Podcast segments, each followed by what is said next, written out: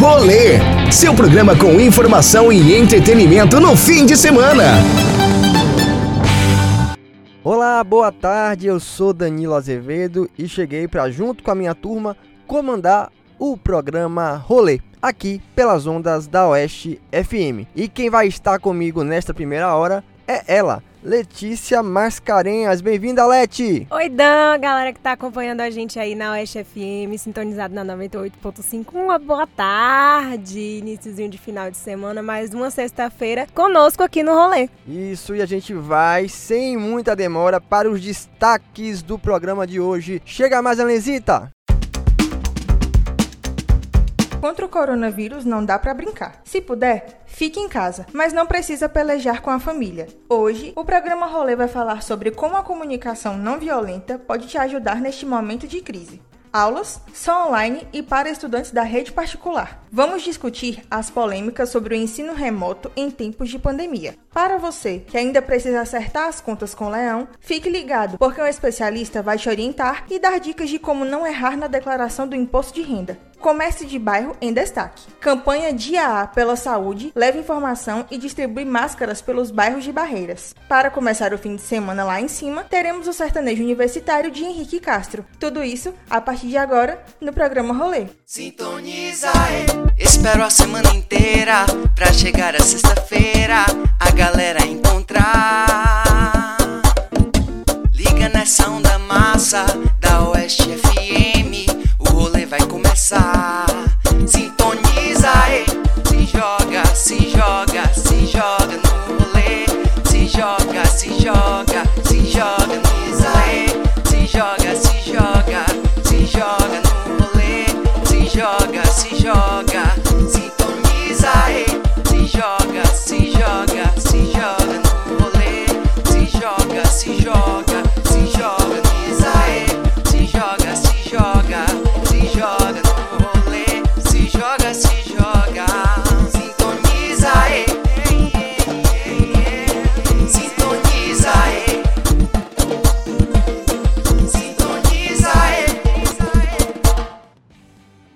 Hoje, sexta-feira, 15 de maio, e o programa Rolê começa já com o seu oferecimento. Não é, Letícia? Exatamente, Danilo. O programa Rolê é um oferecimento do Reserva Parque Residencial. Chegou a sua hora de viver bem em Barreiras. Casas bem pensadas, a 5 minutos do centro, logo após a Morada da Lua. A gente tem plantas de 137 metros quadrados, de 2 e 3 quartos com suíte, quintal e lateral. Tudo com a qualidade dos empreendimentos da Solar e Construtora e financiado pela Caixa. Conheça a casa modelo lindamente decorada e equipada e aproveite as condições imperdíveis da última etapa de vendas. Para mais informações, é só você ligar lá no 99824 8539. Reserva Parque Residencial. E a gente não pode deixar de falar sobre essas questões que envolvem a Covid-19. Nesta semana começaram os testes feitos aqui pela Universidade Federal do Oeste da Bahia para detectar a doença e nós vimos um crescimento grande no número de casos na nossa região. Já registramos a primeira morte, que foi em Santa Maria da Vitória, e o número de casos tem cada dia aumentado. Então, amigo, a gente sempre reforça para você que está ouvindo a Oeste FM, que está em casa e pode ficar em casa, por favor, permaneça. Se for necessário sair, use máscaras, porque a gente precisa muito que as pessoas façam a sua parte para que a gente não sofra tanto os efeitos dessa doença, como a gente tem visto em outras cidades né, do mundo e também aqui do Brasil nas últimas semanas. Então, a palavra de ordem é prevenção, cuide-se e fique em casa se puder. E o rolê de hoje vai conversar aqui agora com Taina Meirelles, que é especialista em comunicação não violenta, para falar justamente deste momento em que nós estamos passando mais tempo em casa. Pode ser com a família ou não, mas estamos em casa. E como a gente tem trabalhado essa questão para evitar essas brigas, desentendimentos, essas situações que neste momento em que estamos só nós, elas acabam invariavelmente acontecendo. Boa tarde, Taina, bom tê-la aqui de novo com a gente. Como a comunicação não violenta pode ajudar neste momento de crise? Bom, primeiro boa tarde, Danilo, prazer estar de novo, né, conversando com você aí, já em alguns contextos. Nesse momento, acho que a primeira questão aí, como você trouxe na sua fala de abertura, é perceber que nós estamos em casa, né, seja sozinho com a família, e a gente não escolheu, né, assim, essa situação que estamos vivenciando. A gente fala sobre, na comunicação não violenta, sobre o estímulo que estamos vendo no momento, que é a pandemia do coronavírus. E esse estímulo, ele é global, não é só pra gente na nossa casa, né? Ele é global e nos levou a essa situação. Então, por questões, né, de coletividade, de saúde, indicações da Organização Mundial de Saúde, Ministério da Saúde, a gente está mais em casa, porque as escolas fecharam, né? algumas empresas também colocaram as pessoas em home office, estão proibidas aglomerações e tal, e a gente acaba tendo ou ficando mais tempo em casa. Então a primeira questão é, é perceber que a gente, se pudesse escolher, eu escolheria talvez estar na rua, ou estar tá no meu trabalho, não estar tá todo esse tempo de convivência. Então é normal que nesse momento onde eu tenho, quando eu não fiz essa escolha, né, é, quer dizer, estou fazendo uma escolha de cuidado da coletividade, mas se eu pudesse fazer outra coisa, é normal que as emoções emoções aflorem. Nós, seres humanos, estamos o tempo todo, obviamente, sentindo emoções, né? No dia, assim, a gente sente muita coisa. Mas numa situação dessa, costuma aflorar as nossas emoções desconfortáveis.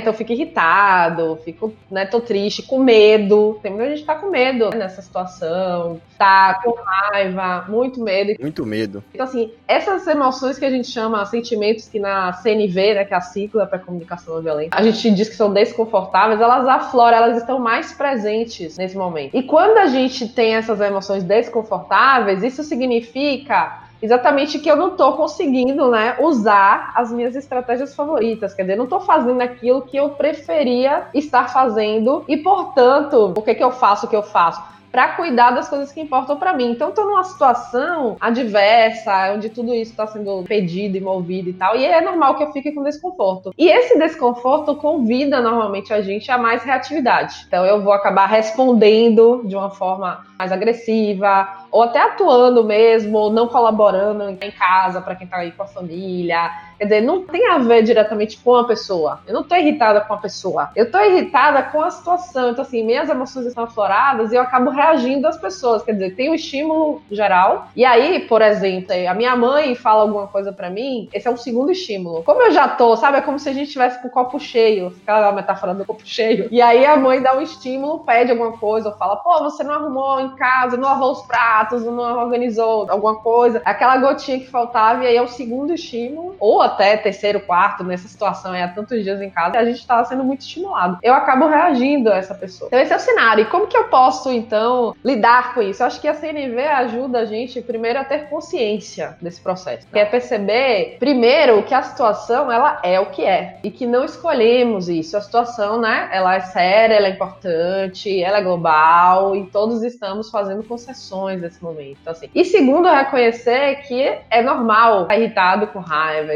frustrado, triste, com medo. A gente está diante de uma imprevisibilidade muito grande, isso gera desconforto no ser humano. Né? Ele não sabe amanhã, não sabe quando vai acabar a quarentena, não sabe se alguém da nossa família vai né, pegar doença, ou eu mesmo posso ter medo da morte. Acho que tem várias questões aqui, né? O ser humano não está acostumado né, a lidar com a morte. A gente não aprende na escola a lidar com a morte, a gente não aprende com a família a lidar com a morte, com a doença. Né? A gente aprendeu o tempo todo só estar tá feliz, Tipo, evitar o desconforto. É por isso que o desconforto incomoda tanto. E a CNV, então, é sobre ter essa consciência e acolher esse desconforto. Fala, Danilo. A gente, neste período que estamos aí, né, quase 60 dias, já fez um pouco de tudo. Começamos em casa e aí aquela novidade, aí busca uma solução ali, busca outra depois de um período. E aí você vai é, exaurindo todas as possibilidades de criatividade para não, porque é uma coisa que a gente sempre é estimulado é para buscar novas formas nesse cenário para evitar, por exemplo, que chegue a fadiga de estar em casa o tempo inteiro, porque a gente nunca passou por uma situação semelhante a essa. Até para as pessoas que gostam de ficar em casa, talvez nunca tenham ficado tanto tempo. Só que chega um limite. Tem hora que a gente não aguenta mais, né? Pô, eu já fiz isso, já fiz aquilo. E agora eu tenho mais dificuldade de buscar soluções para poder criar situações diferentes naquele ambiente ali. Nós fizemos nessa semana uma live no Instagram do programa Rolê, arroba Sintonismo no Rolê com você, Taina.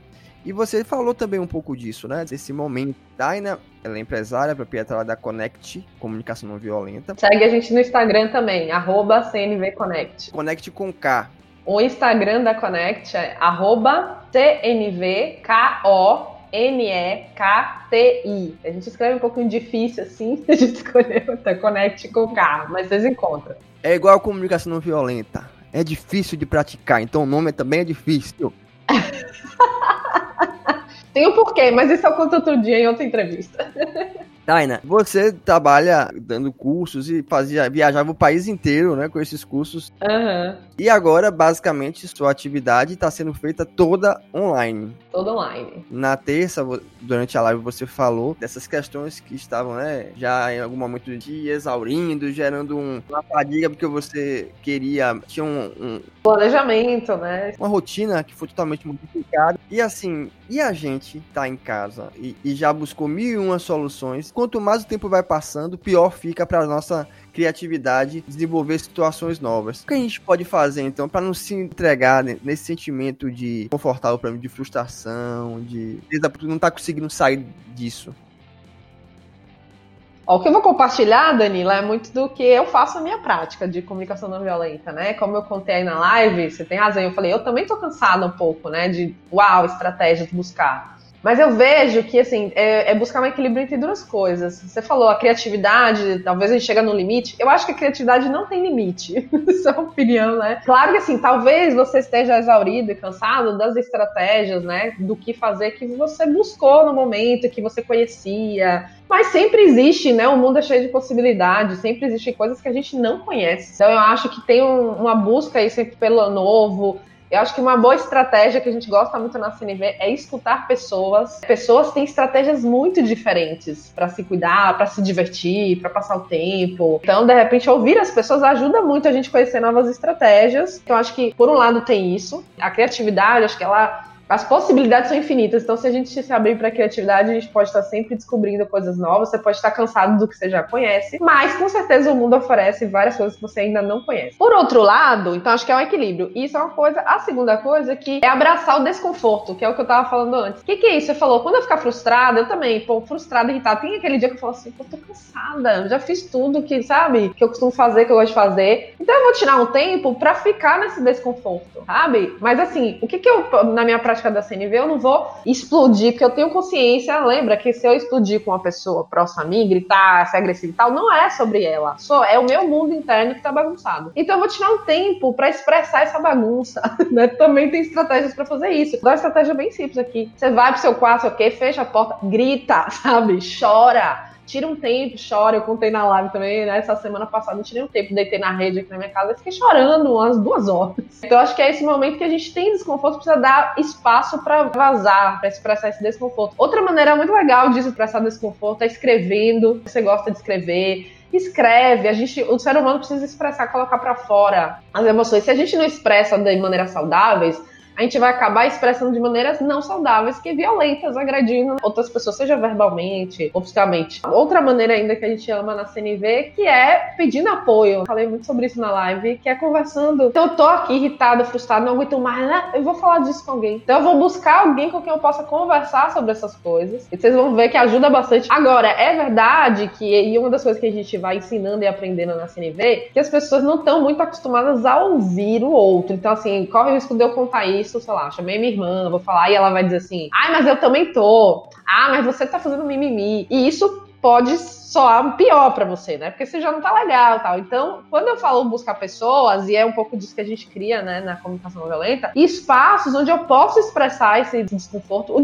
o conforto também. Só que hoje a gente tá só fazendo um recortezinho aqui, porque a entrevista é rápida. E essa pessoa vai me ouvir, verdade, ela vai me ouvir sem julgamentos, ela vai dar tempo para me ouvir, ela não vai me interromper ela vai deixar eu falar. Então, essa escuta que a gente chama, vocês já devem ter ouvido falar aí, né, quem está ouvindo o programa, de escutativa ou escuta empática, escuta atenta, escuta compassiva, se dá vários nomes. Na verdade, são escutas onde o outro está presente com você. Ele está ali não para ficar contando da vida dele também. Não é um diálogo né, do dia a dia, digamos assim. Ele está ali com espaço para você E esse tipo de interação ajuda muito, alivia muito. E são esses espaços que a gente cria na nossa prática de CNV, né? Na Connect a gente tem diversos espaços. E agora eu vou aproveitar aqui até falar, né, que a gente agora na durante a pandemia, a gente tem um espaço lá no Instagram, se vocês seguirem, toda terça de manhã a gente está fazendo online essas rodas, então as pessoas se escutam dessa forma, né? Que é um pouco diferente. A gente sempre fala, vai experimentar, porque às vezes a gente fala assim ninguém entende muito. Depois que experimenta, fala, uau! E você tem 10 minutos às vezes para falar e o desconforto vai embora. Porque tem um alívio nesse processo, né? Então, assim, mas claro que vocês podem buscar diversas estratégias. Acho que tem que criar espaço sim para o desconforto que a gente está vivendo, né, Danila? Eu falei na live também, todos estamos vivendo um período de luto. E que é o luto? É esse encarar que eu não posso usar as estratégias preferidas que eu tinha. Então eu não estou podendo fazer muitas coisas que eu queria, não estou podendo colocar adiante muitos planos que eu fiz, né, para 2020. Então esse processo que a gente está muito irritado, frustrado, com raiva, triste, com medo, tem a ver também com esse luto, né? E é preciso abrir espaço, porque o luto, ele, ou ele é vivido ou ele fica aí com você, ele não vai embora e desaparece. No nosso processo de criação, a gente tem muita dificuldade porque não foi ensinado a lidar bem com a tristeza. E muitas vezes, quando você tá triste e você se coloca numa situação para falar, para ouvir, as pessoas encaram isso como uma fraqueza e você está se mostrando vulnerável, no sentido ruim da palavra vulnerabilidade, porque a gente tem uma linha de pesquisa aí que trabalha justamente com a vulnerabilidade quanto uma coisa boa. Mas no senso comum, as pessoas consideram que se mostrar triste, se mostrar vulnerável é um sinal de fraqueza. Como que a gente consegue contornar isso nesse cenário que o tempo inteiro nós crescemos entendendo e compreendendo dessa forma? Ó, eu acho que a forma de né, contornar é o que você trouxe, assim, acho que é uma ação individual.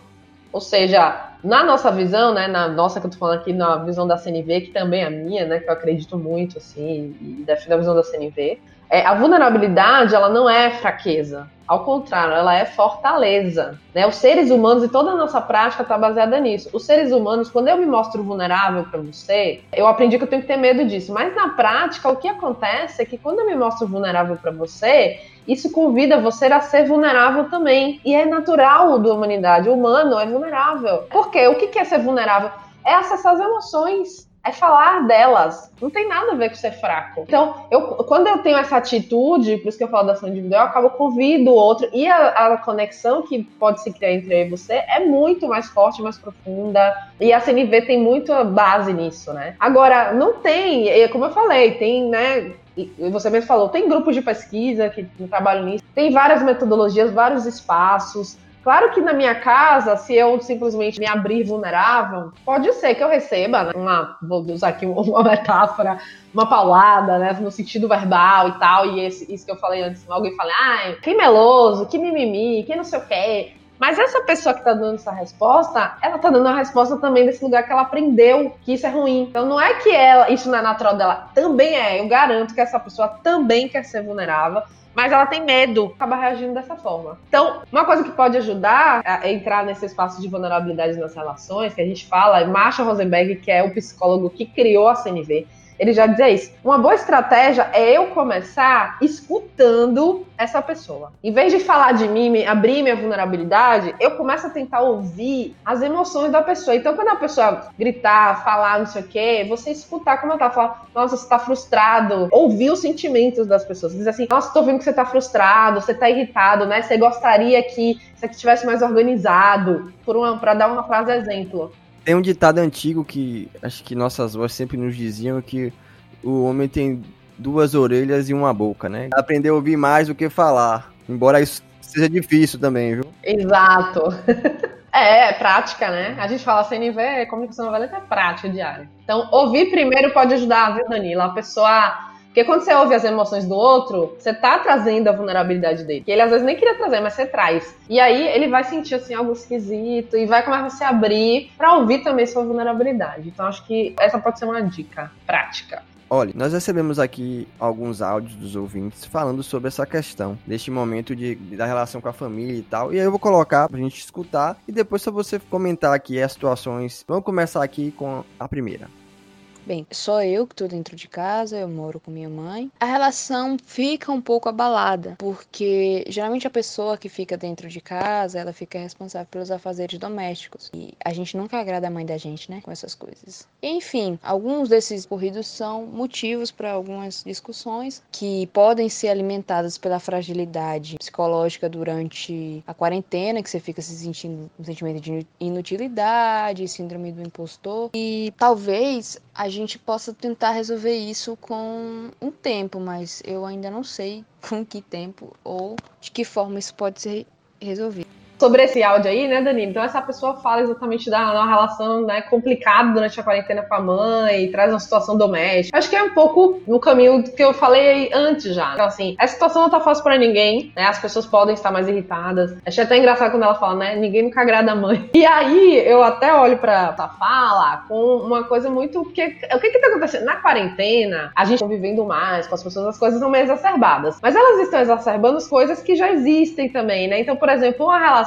que, onde já existe a crítica, aquelas exigências diárias e tal, que não estão como pedidos, que não tem. Ou seja, onde a conexão tá meio bamba, a gente gosta de falar assim, de pontos, a ponte tá meio fraca e tal isso vai dar uma exacerbada pela própria convivência. Então acho que a CNV pode ajudar a gente. Eu entendi quando ela falou que nunca agrada a mãe, era para os cuidados com a limpeza. E eu compreendo isso, porque muitas vezes, qual é a questão também? A gente está ali para ajudar e faz as coisas. Só que cada um faz uma coisa de um jeito diferente, né? E muitas pessoas têm dificuldade em aceitar o jeito que você faz. Acha que o jeito melhor para se fazer é o seu. E aí gera essas discordâncias com relação, por exemplo, à limpeza doméstica. Então, geralmente as mães, eu falo porque a minha mãe também, ela é, gosta de tudo limpo, então assim, ela é mais exigente, e aí às vezes você vai lá e faz uma limpeza para você tá boa, mas para aquela pessoa não tá. E aí gera aquele embate, ah, como é que você limpa assim? E é aí que tem o problema, entendeu? A discussão. Então, Danilo, quando você traz isso, é curioso, né? Porque no olhar da comunicação não violenta,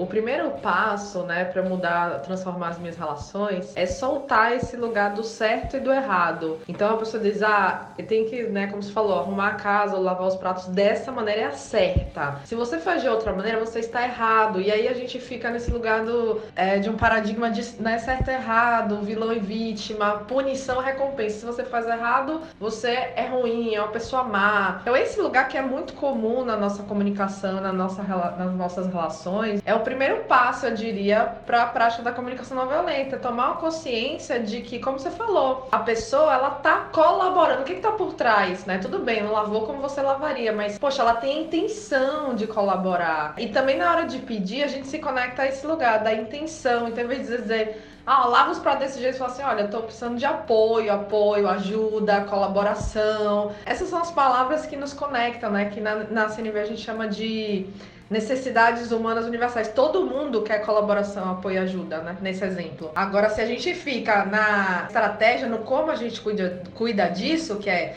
lava os pratos assim ou lava os pratos assado, a gente vai continuar brigando mesmo.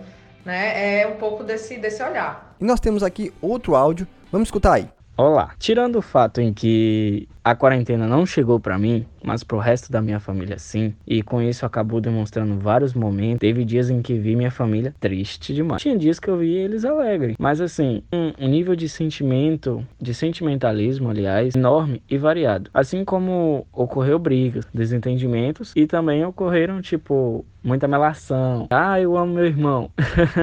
Enfim, de tudo um pouco. E esse ponto é meio difícil, né? Pois quando se lida com muita gente, que é no meu caso, temos sentimentos diferentes. Um pode acordar virado, o outro já alegre demais. Sobre esse áudio, Danilo, que eu escuto a situação desse que esse rapaz está vivendo, é provável que outras pessoas estejam vivendo uma situação parecida, porque diz respeito a uma sensação de que as emoções estão exacerbadas, né? As pessoas estão muito felizes ou muito tristes, ou parece que tudo é mais intenso. Isso também é uma situação comum, né, diante dessa, dessa crise que a gente está vivendo. Porque as sensações, como eu falei de, anteriormente, de desconforto pode ser muito grande, é, é misturada, é muita coisa, né? Às vezes, assim, tem medo, tristeza, apreensão, insegurança, não sei o que, aí acontece uma coisa alegre, também você tá querendo, de certa forma, fugir do desconforto. Então, aquela alegria também parece desacerbada. Então, assim, é um turbilhão de emoções, né? Eu acho que é comum é, que esteja acontecendo isso com todos nós. Como que a CNV pode ajudar nesse caso? Eu falo, obviamente, é para cada pessoa, não, não ele em relação à família. Ele em relação à família, acho que é entender isso. Entender que é comum, é normal, ou seja, as pessoas estão enfrentando coisas que nunca enfrentaram e como a gente não tem muito costume, né, de lidar com sentimentos, pode aparecer essas coisas todas exacerbadas. Parece até brincadeira, mas nessa hora, aquela frase de Roberto Carlos, né, são muitas emoções, é mais apropriado do que nunca, porque é um turbilhão de emoções que a gente está vivendo neste período de pandemia. Agora, se isso está acontecendo com você, se é você que um dia tá feliz, outro dia tá triste, outro dia parece que é tudo intenso e tal, eu acho que é essa questão, primeiro, de perceber isso e acolher é isso mesmo, né? Tipo assim, eu não tô doido, eu não sou único, é uma, são sensações compartilhadas com a humanidade nesse período. Então busca práticas, busca práticas que, né, para você se centrar. Tem muita gente falando sobre isso, mas é porque realmente numa situação como essa é uma prática muito possível que pode ajudar muito, né? meditar, respirar, fazer yoga, ouvir música. Então, assim, procura dentro das suas alternativas aí o que que chega para você, que pode trazer um pouco, né, dessa, uh, desse equilíbrio. Eu não vou dizer calma, não, é equilíbrio mesmo, né? E tá tudo bem, uma hora tá feliz, uma hora tá triste. Eu acho que é as pessoas estão vivendo nesse momento uma experiência humana, realmente, né? Porque o ser humano, assim, um dia ele, ele tem tristeza e felicidade no mesmo dia. E tá tudo bem. Só que a gente aprendeu que não deveria ser assim, mas é assim, isso é uma experiência humana. É realmente não é fácil, né, Taina? Não é fácil mesmo. Eu vou agradecer imensamente pela sua participação no rolê de hoje. Certamente os ouvintes puderam aprender um pouco mais sobre comunicação não violenta e eu espero que vocês apliquem isso no seu dia a dia em casa, e nas demais relações que vocês têm com as pessoas. Porque a gente, quando consegue se relacionar bem, vive melhor, evita muitos conflitos e consegue dar um outro sentido à sua vida. Eu vou deixar o espaço para você fazer a sua despedida, Taina.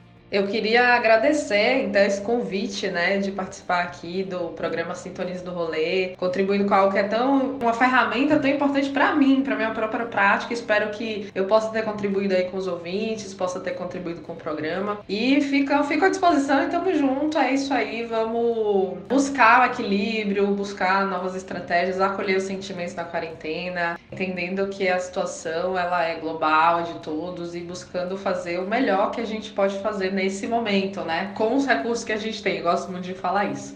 Obrigadão, um abraço. Conferiu a entrevista com a Taina para ajudar um pouco a gente a abrir o olhar, a saber lidar um pouco mais nas nossas relações dentro de casa. E a gente no nosso Instagram, para quem segue lá o arroba Sintonize no Rolê, sabe que o rolê não tá só aqui na rádio, ele também tá nas redes sociais. E a gente está sempre fazendo enquetes agora com essas entrevistas. A gente já teve enquete sobre sexo, né, nesse tempo de quarentena. E essa semana, para aproveitar esse gancho aí da entrevista com a Taina, a gente fez algumas perguntas sobre como as pessoas estão lidando com as relações dentro de casa nesse período da quarentena. E o resultado não surpreendeu, porque as pessoas realmente relataram muitas dificuldades nesta convivência familiar em tempos de isolamento social. A primeira pergunta era sobre se as pessoas estavam em paz em casa ou estavam na treta. E a, né, a maioria dos que votaram disse que tá na treta. 62% apelando ali pro monstro da raiva. E aí vem como você está lidando com o isolamento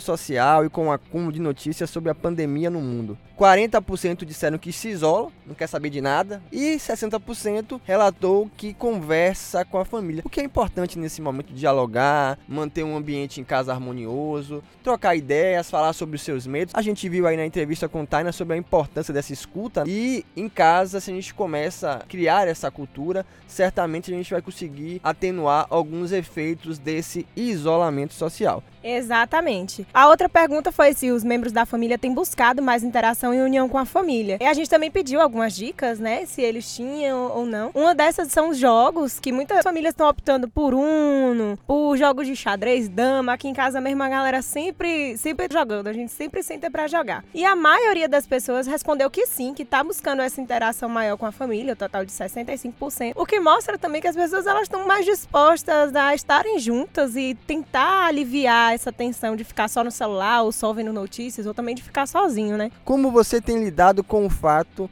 de sua privacidade e individualidade terem sido reduzidas nesse período de 24 horas de convivência com cada membro da família. E aí, realmente, essa questão foi a que mais pegou e as pessoas responderam que não tem lidado bem. 32% não, não tenho lidado bem, eu quero gritar. A outra pergunta foi: quantas vezes já brigou por se incomodar com hábitos e costumes dos seus parceiros? Eu acho que essa daí foi a melhor, principalmente pra galera casada aí, que vive brigando. Caiu uma colher, não lavou a louça, todo mundo tá brigando. Larga a toalha em qualquer lugar, não, não, não guarda roupa suja num saco de roupa suja, bebe água em vários copos diferentes. Então, assim, tudo é um motivo para ter um perrenguezinho ali, um atrito, porque, meu amigo, não é fácil ficar em casa e você que tem os seus hábitos. E isso realmente gera um incômodo. É por isso que é preciso conversar para tentar de alguma forma reorganizar seus hábitos de modo que a pessoa que esteja com você. Exatamente. E 70% das pessoas que responderam a enquete disseram que estão brigando o tempo inteiro por conta disso.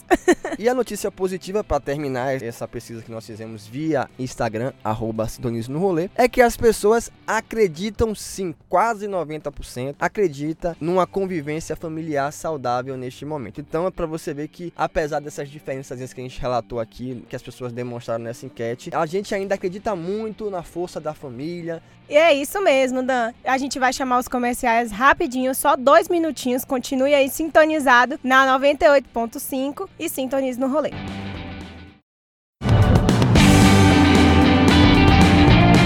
Rolê, seu programa com informação e entretenimento no fim de semana. Voltamos, intervalo rapidinho. E Let, é hora de a gente faturar com os nossos patrocinadores. Letícia, é sua vez aí de fazer nosso merchan.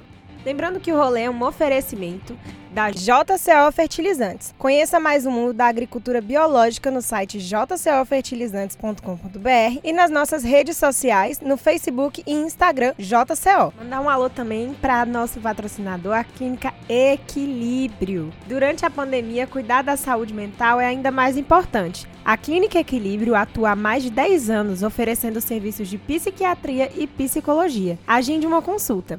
Em Luiz Eduardo Magalhães, o número é 3628-6453 e em Barreiras pelo 3611-0789. Clínica Equilíbrio. Reserva Parque Residencial. Chegou a sua hora de viver bem em Barreiras. Casas bem pensadas, a 5 minutos do centro, logo após a Morada da Lua. A gente tem plantas de 137 metros quadrados, 2 e 3 quartos com suíte, quintal e lateral. Tudo com a qualidade dos empreendimentos da Solário Construtora e financiados pela Caixa. Conheça a casa modelo lindamente decorada e equipada e aproveite as condições imperdíveis da última etapa de vendas. Para mais informações, é pelo 99824 8539. Reserva Parque Residencial.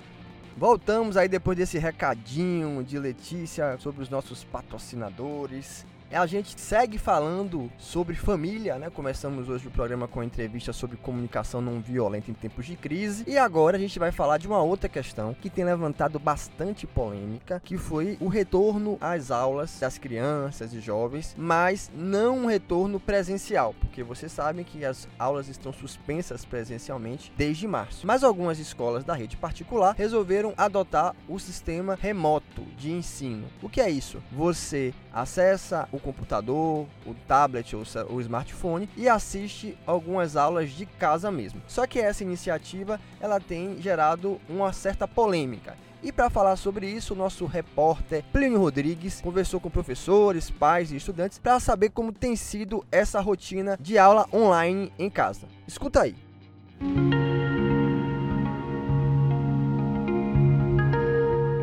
Eu prefiro ir pra escola, porque lá na escola é, é, mais divertido, as atividades, você pode fazer, a gente pode fazer mais atividades sobre as brincadeiras, e é mais divertido. E também a gente brinca com os colegas, né? A gente faz atividades legais pela sala e também fica todo mundo juntinho o áudio é ruim, a professora passa imagem que precisa de som para aprender, aí a imagem não passa som, aí dá toda aquela confusão. Não foram boas, não consegui aprender. É a mesma coisa de não ter aula.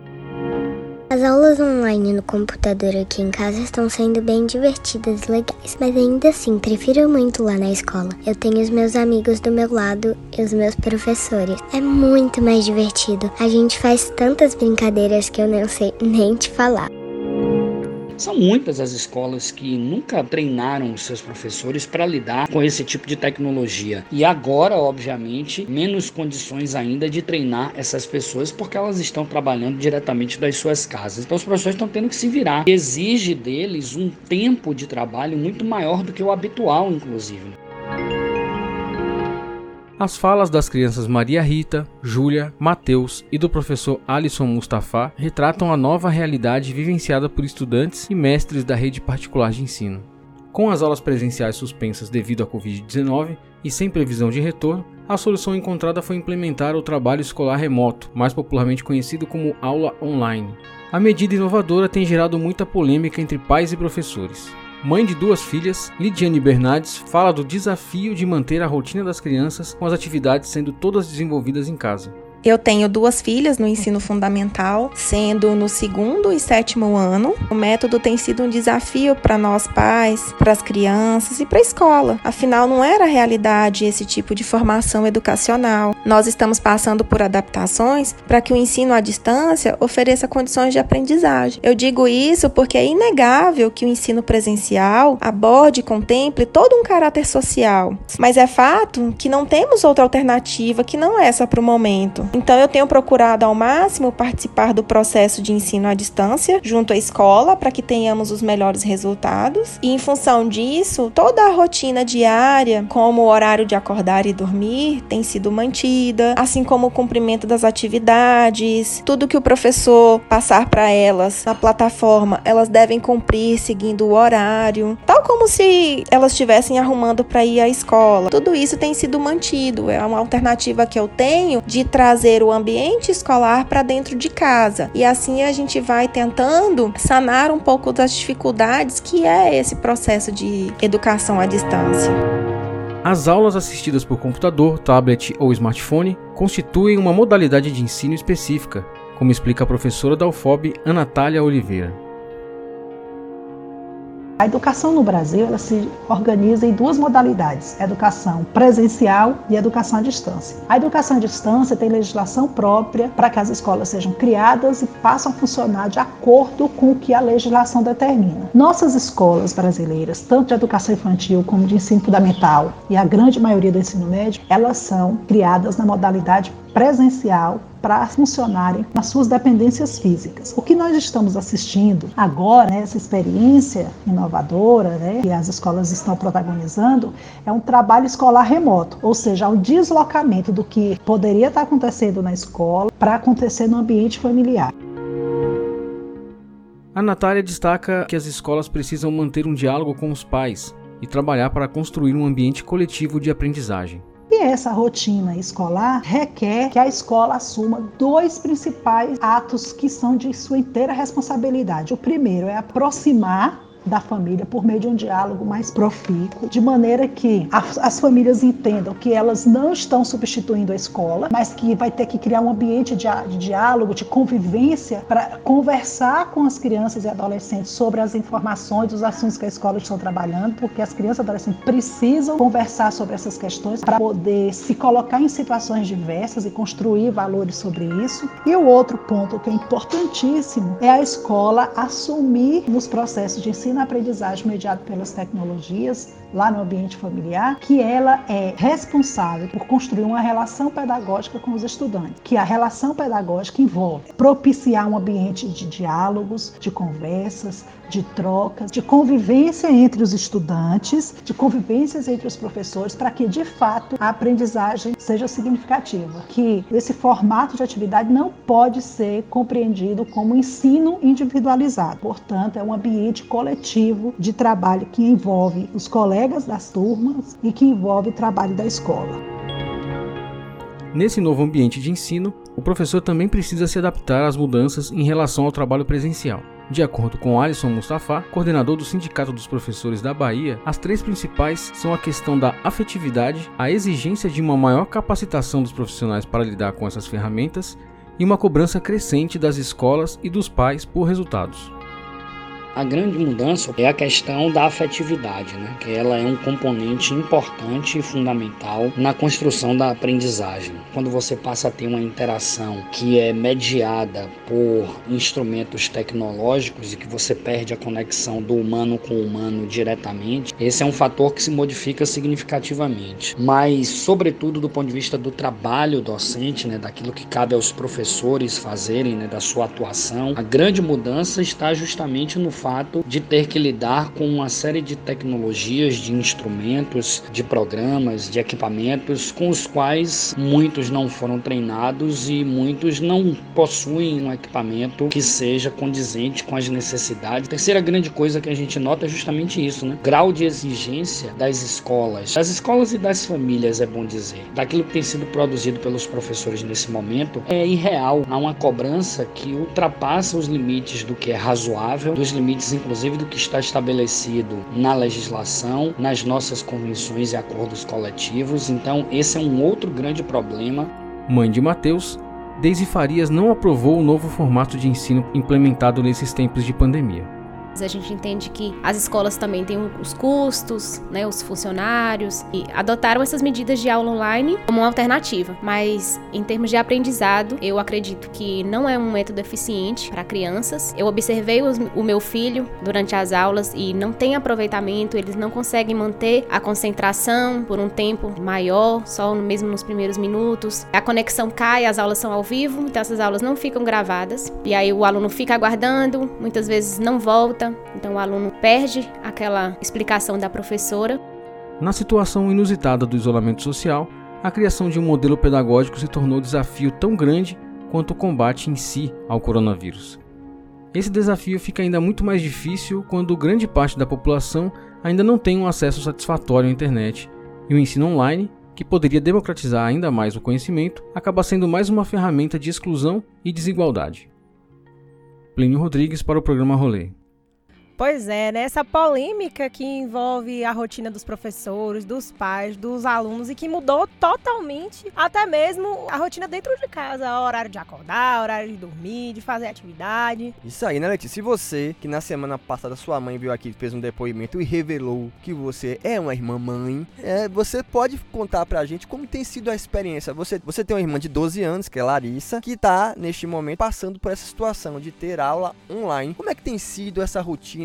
Em sua casa? Então, é bem complicado, porque assim, exige da criança acordar mais cedo, querendo ou não, para ficar em casa e fazer as atividades, que seria pela manhã, ela tem aula durante a tarde, né? Então, pela manhã ela tem que acordar mais cedo, fazer as atividades que chegaram por e-mail. Às vezes ela passa a manhã inteirinha fazendo atividade, almoça, depois do almoço ela espera uns 15 minutos e volta a fazer atividade, porque depois tem aula, ela tem aula a tarde inteira e às vezes ela fica até mais tarde fazendo tarefa. Eu sinto que o volume de atividades ele é muito grande para fazer essa compensação do que a criança não teve na aula presencial. Tem uma outra questão que depois a gente precisa pensar, que é justamente a gente amplia as diferenças neste momento, porque a maior parte dos estudantes que é de escola pública não tem essa mesma oportunidade, seja por limitações técnicas, limitações financeiras, também de manuseio nos equipamentos, a gente acha que hoje todo mundo sabe mexer em computador, em tablet, mas a realidade é um pouco diferente. Nós temos um país com uma exclusão digital muito grande e neste momento que a gente vê algumas escolas da rede particular tomando essa iniciativa, pensando justamente, né, em não perder o tempo e de alguma forma aproveitar esse momento para seguir com as atividades, não deixar o estudante ali um tempão indefinido parado, mas isso gera por outro lado esse efeito de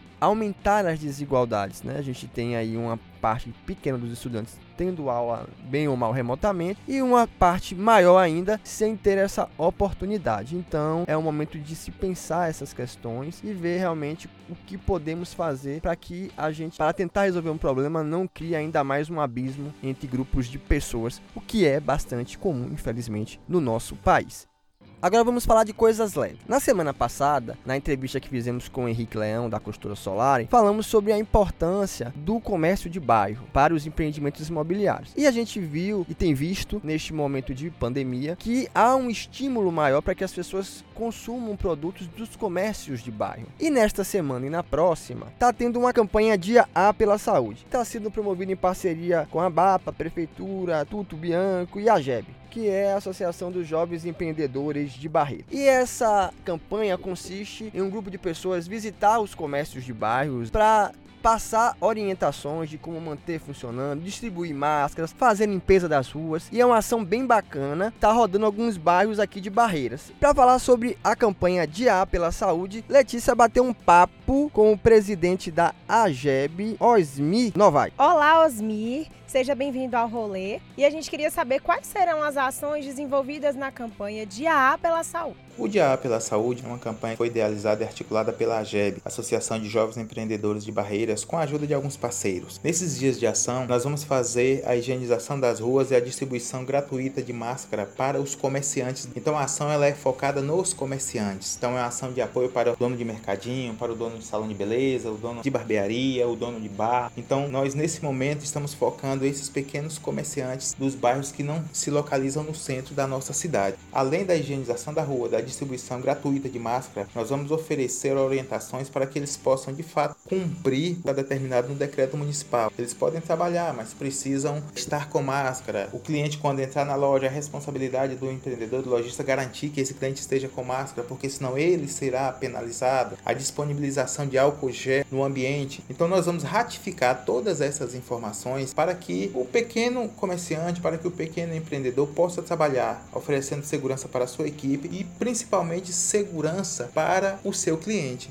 Qual a importância do comércio de bairro para a economia da cidade? O comércio de bairro tem uma importância significativa para a economia aqui da cidade de Barreiras. Haja vista que uma grande parte das empresas aqui da nossa cidade, da região, são compostas por micro e pequenas empresas. Parte dessas pequenas empresas estão situadas, localizadas em bairros afastados aqui do centro da cidade. Cada uma dessas empresas de bairro tem um, dois, três, quatro, cinco, dez funcionários ou mais. Então imagine você a injeção de capital que essas pequenas empresas de bairro, que esses pequenos empreendedores proporcionam na economia da cidade de Barreiras. Além da injeção de capital, o comércio de bairro ele facilita a vida dos moradores do bairro.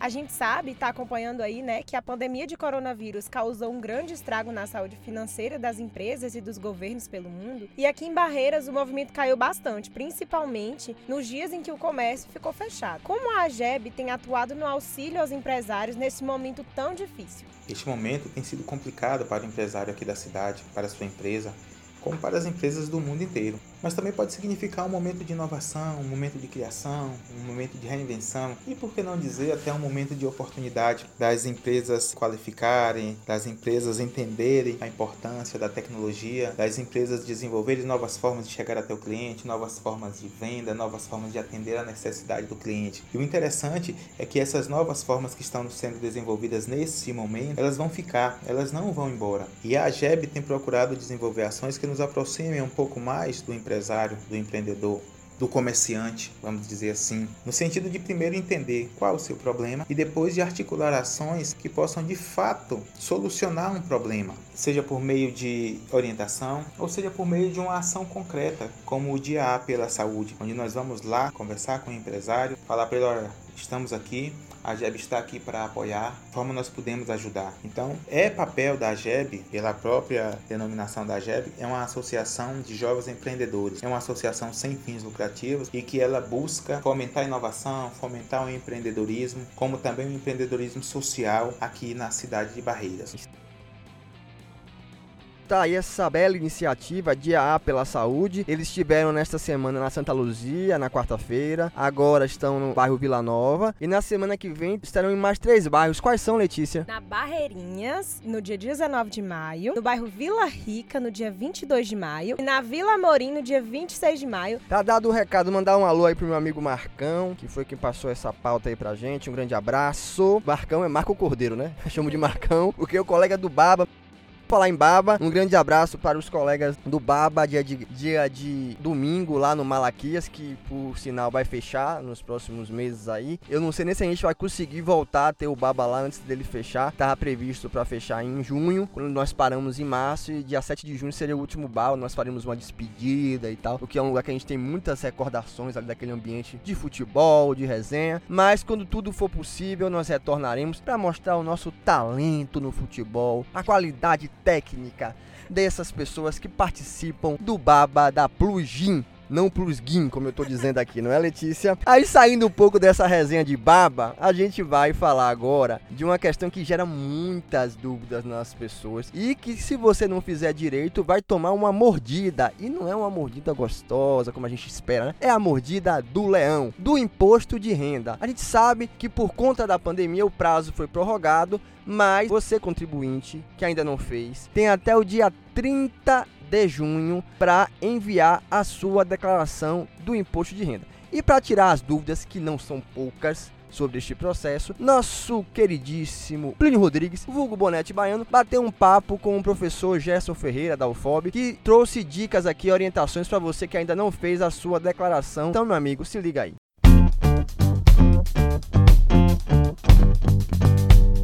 E aí, Está preparado para declarar o imposto de renda 2020? O prazo começou em março e foi prorrogado para até 30 de junho por causa da pandemia de Covid-19. Mas muita gente ainda acha complicado, tem dúvida e acaba deixando tudo para a última hora. Para você não ficar em dívida com o leão, nós conversamos sobre esse assunto com o professor Gerson Ferreira, da Universidade Federal do Oeste da Bahia, que explicou alguns pontos que normalmente causam dúvidas no contribuinte.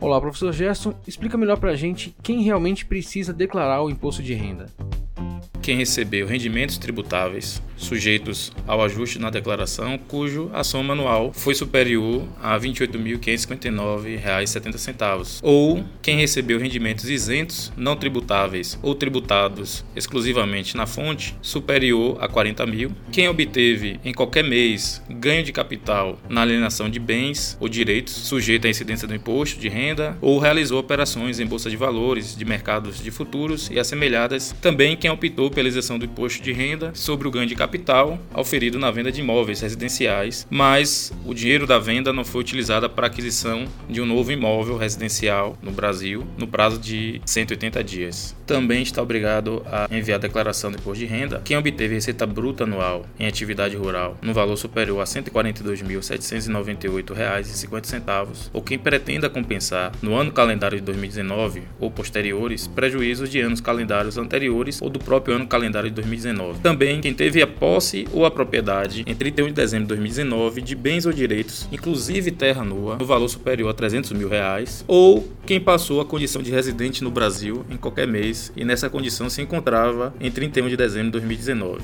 Vale ressaltar que qualquer pessoa pode enviar a declaração, mesmo que não tenha atingido esses valores, inclusive pessoas que teve retenção do imposto em 2019, mas não superou esses valores para que ela possa ter restituição.